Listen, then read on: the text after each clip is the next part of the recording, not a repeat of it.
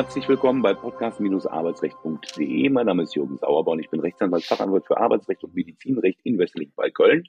Mein Co-Host ist Thorsten Blaufelder, ebenfalls Fachanwalt für Arbeitsrecht und so vieles andere in Dornhahn im Schwarzwald. Hallo Thorsten. Hallo Jürgen, grüß dich. Wir sind heute in Teil 3 unserer Miniserie Gesundheitsstrategien für 2023, Ernährung, Bewegung, Regeneration, Mindset und heißen herzlich willkommen Nils Schulz-Rutenberg, Facharzt für Allgemeinmedizin, Ernährungsmedizin und Sportmedizin in Hamburg.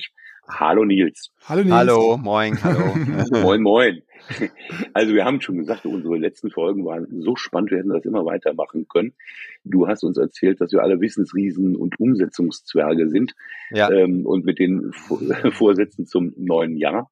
Ähm, ist das ja so eine Sache. Und da ist das Thema Bewegung eins, das mir unglaublich schwer fällt. Ja. Genau, das ist ähm, auch wieder das Thema Routinen und Gewohnheiten, denke ich. Ne? Mhm. Wenn man wenn man sich die Menschen anguckt, die eine gute gute Bewegungsroutine haben, dann muss man einfach sagen, die haben in der Regel feste Termine, ne? feste Absprachen mit sich selbst. Ähm, also dass dieses ganze Thema Bewegung, Sport, Training ist irgendwo automatisiert. Ne, ich, manchmal sage ich auch, es bisschen, muss ein bisschen sein wie Zähne putzen, wie irgendwie mhm. Haushalt machen. Ne? Da fragt man sich ja auch nicht jedes Mal, habe ich da jetzt heute Lust zu? Ne? Das ist so einer der, der Hauptfehler, die ich, die ich so erlebe bei meinen Patienten und Klienten, dass sie sich dann morgens fragen, habe ich heute Lust auf Sport? Mhm. ne? Und da muss man in, sagen, in der Zeit, wo, wo man sich mit dieser Frage beschäftigt, da haben andere schon ihr sieben Minuten Training erledigt mhm. ne? oder ihre, ihre Aktivitätseinheit erledigt. Also da, äh, genau, das am Ende geht es, geht es wieder nicht über Willenskraft, sondern es geht mehr über Gewohnheiten, über Routinen. Ne? Mich schreckt ja schon die Bezeichnung Sport ab. ja, das gibt es, ne? Je nachdem, was vielleicht auch was für eine Erfahrung man hatte. Ich hatte hm. neulich, neulich einen Mann, das und solche Beispiele gibt's immer mal wieder. Der hat mir, ich habe ihn gefragt, wie ist sein Verhältnis zu Bewegung und Sport. Da hat er gesagt, na ja, ich bin damals in der Schule nach den Mädchen in die Fußballmannschaft gewählt worden. Oh, und wenn man sowas erlebt hat, das ist ein schweres Trauma. Man darf man ja. nicht unterschätzen. Ne? Und der hat gesagt, ja, allerdings auch so. Ja. okay, und dann, ja, okay, und dann ist das nämlich so, dann hat man keinen nicht wirklich Zugang zu Bewegung im Sinne von, ne, das macht, das kann auch wirklich viel Spaß machen und Erfolgserlebnisse bringen und man dieses tolle Gefühl danach auch, ne. Da genau, dann darf man einen anderen Weg finden. Oder ja. dass ich ab, abwählen durfte. ja, genau, sowas, ne? Ja, also dabei ist es so wichtig. Ähm, du, du, sagst häufig, ähm, wenn es ein Medikament gäbe, das gleichzeitig Stresshormone abbaut, mm. vor Depressionen schützt, Gewicht reduziert, die Abwehr stärkt, ja. ähm, Herz-Kreislauf stärkt, Potenz verbessert, ja. Stimmung verbessert und so weiter, ähm, würden sie das nehmen? Mm. Und ähm, ja, sag mal, was das Medikament ja, ist. Dann, dann, ja, das Medikament heißt Bewegung. Das ist in der Tat ja. so. Ne? Das ist mhm. alles gut erforscht. Deswegen so Stichwort Bewegung ist die beste Medizin.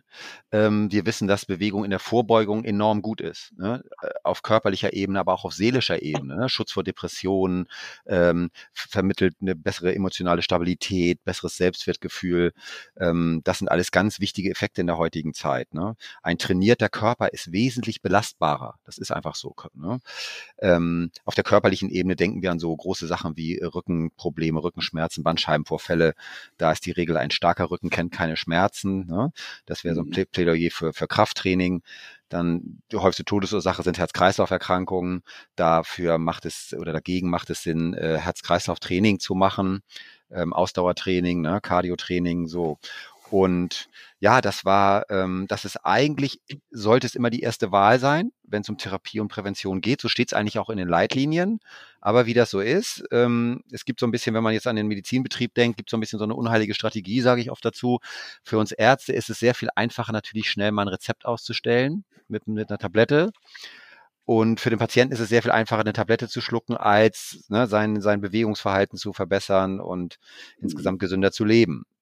Dabei ist ähm, ganz klar die beste Medizin wäre eben die Lebensstilmedizin, also auch die Bewegungsmedizin zu nutzen und damit dafür sorgen, dass es einem besser geht. Mhm. Zu welchem Zeitpunkt sollte man Sport treiben? Ja, da also ich gehe jetzt mal, gehe genau. jetzt mal davon aus, dass es Leute sind, die uns zuhören, die mit der Motivation Sport zu treiben gar kein Problem haben, aber ähm, Zeitpunkt, ja. Genau. Zeitpunkt. Also da würde ich immer wirklich gucken, wie ist mein Tagesrhythmus. Und im Prinzip kann man morgens früh starten.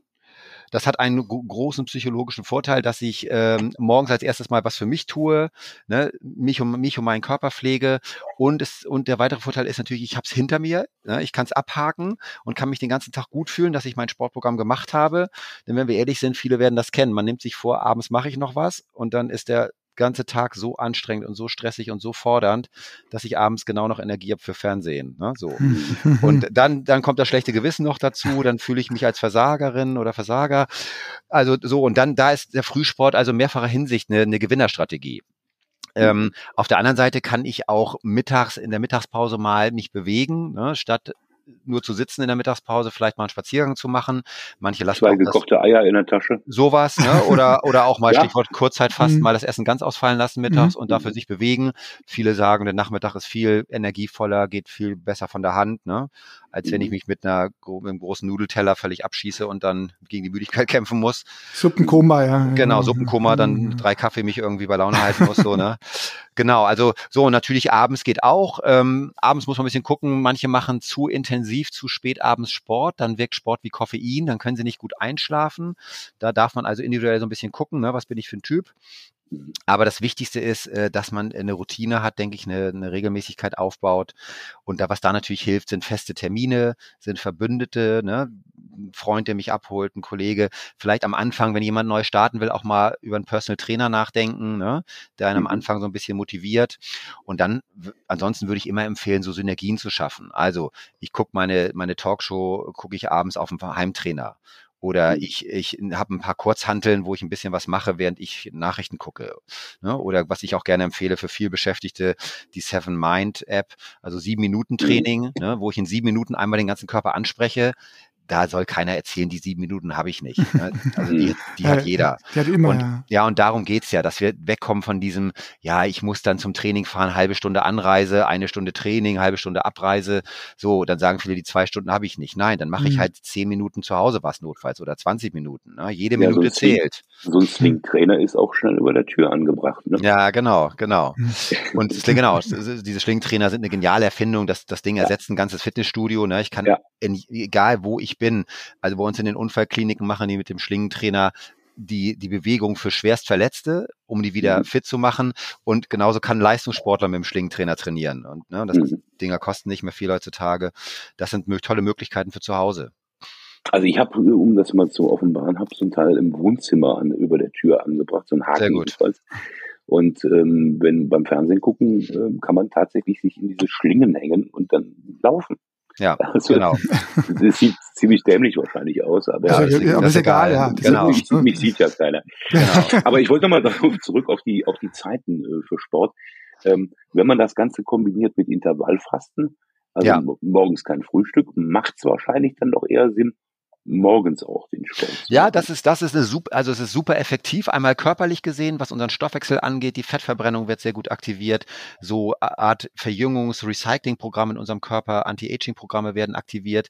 Und vom Zeitmanagement natürlich genial, weil viele sagen ja, morgens ist halt immer sehr eng getaktet alles.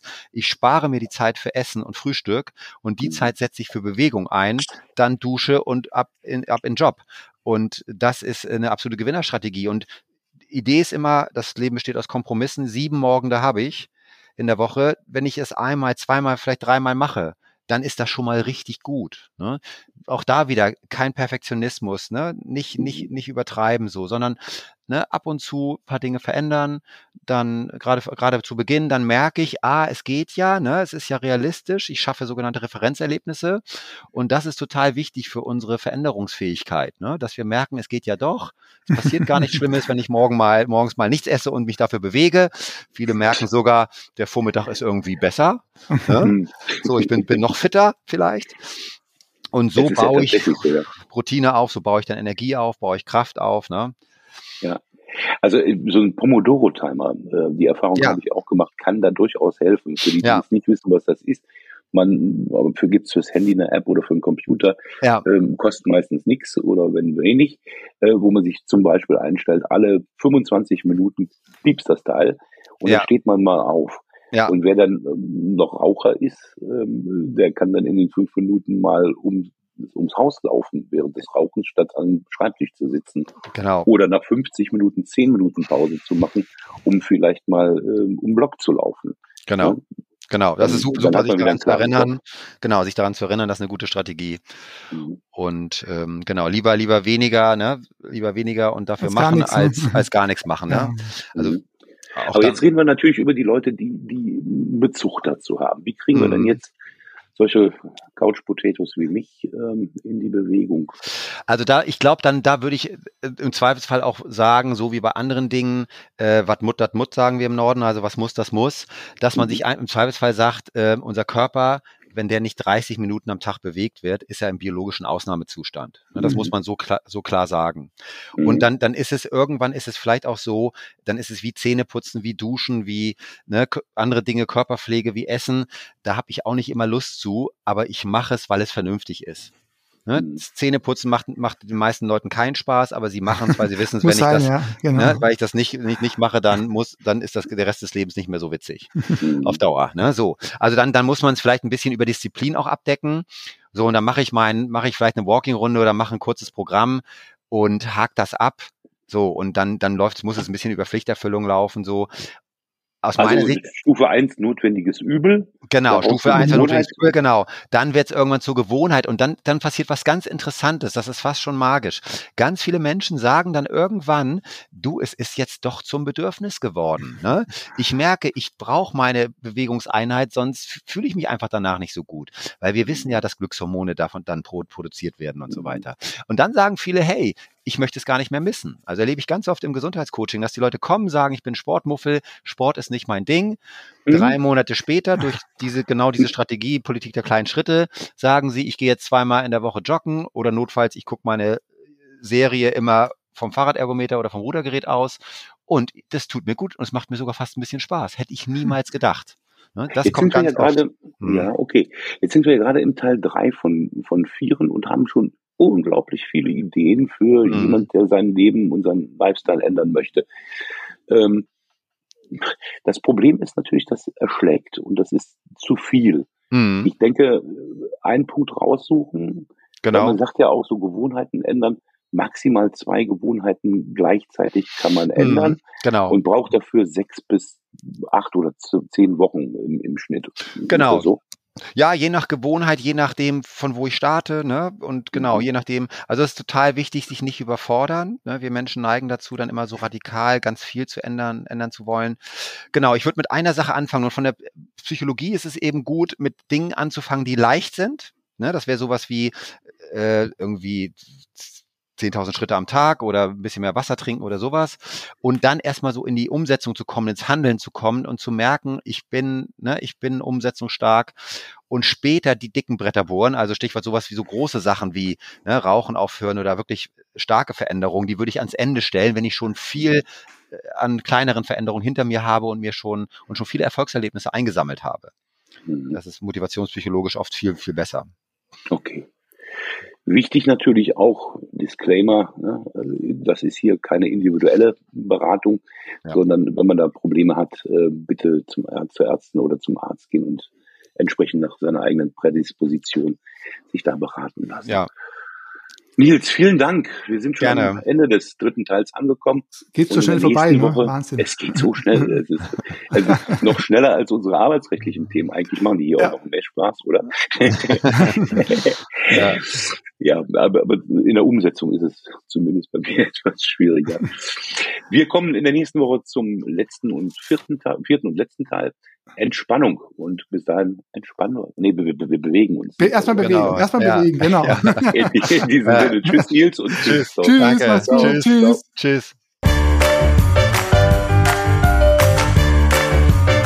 Sie haben eine Kündigung oder Abmahnung erhalten, Ihnen wurde ein Aufhebungsvertrag angeboten oder Sie haben ein anderes arbeitsrechtliches Problem, dann wenden Sie sich gerne an die bundesweit tätigen Kanzleien der Moderatoren dieses Podcasts die Rechtsanwälte und Fachanwälte für Arbeitsrecht Jürgen Sauerborn oder Thorsten Blaufelder, die Sie im Internet unter www.sauerborn.de oder www.torsten mit th-blaufelder.de finden.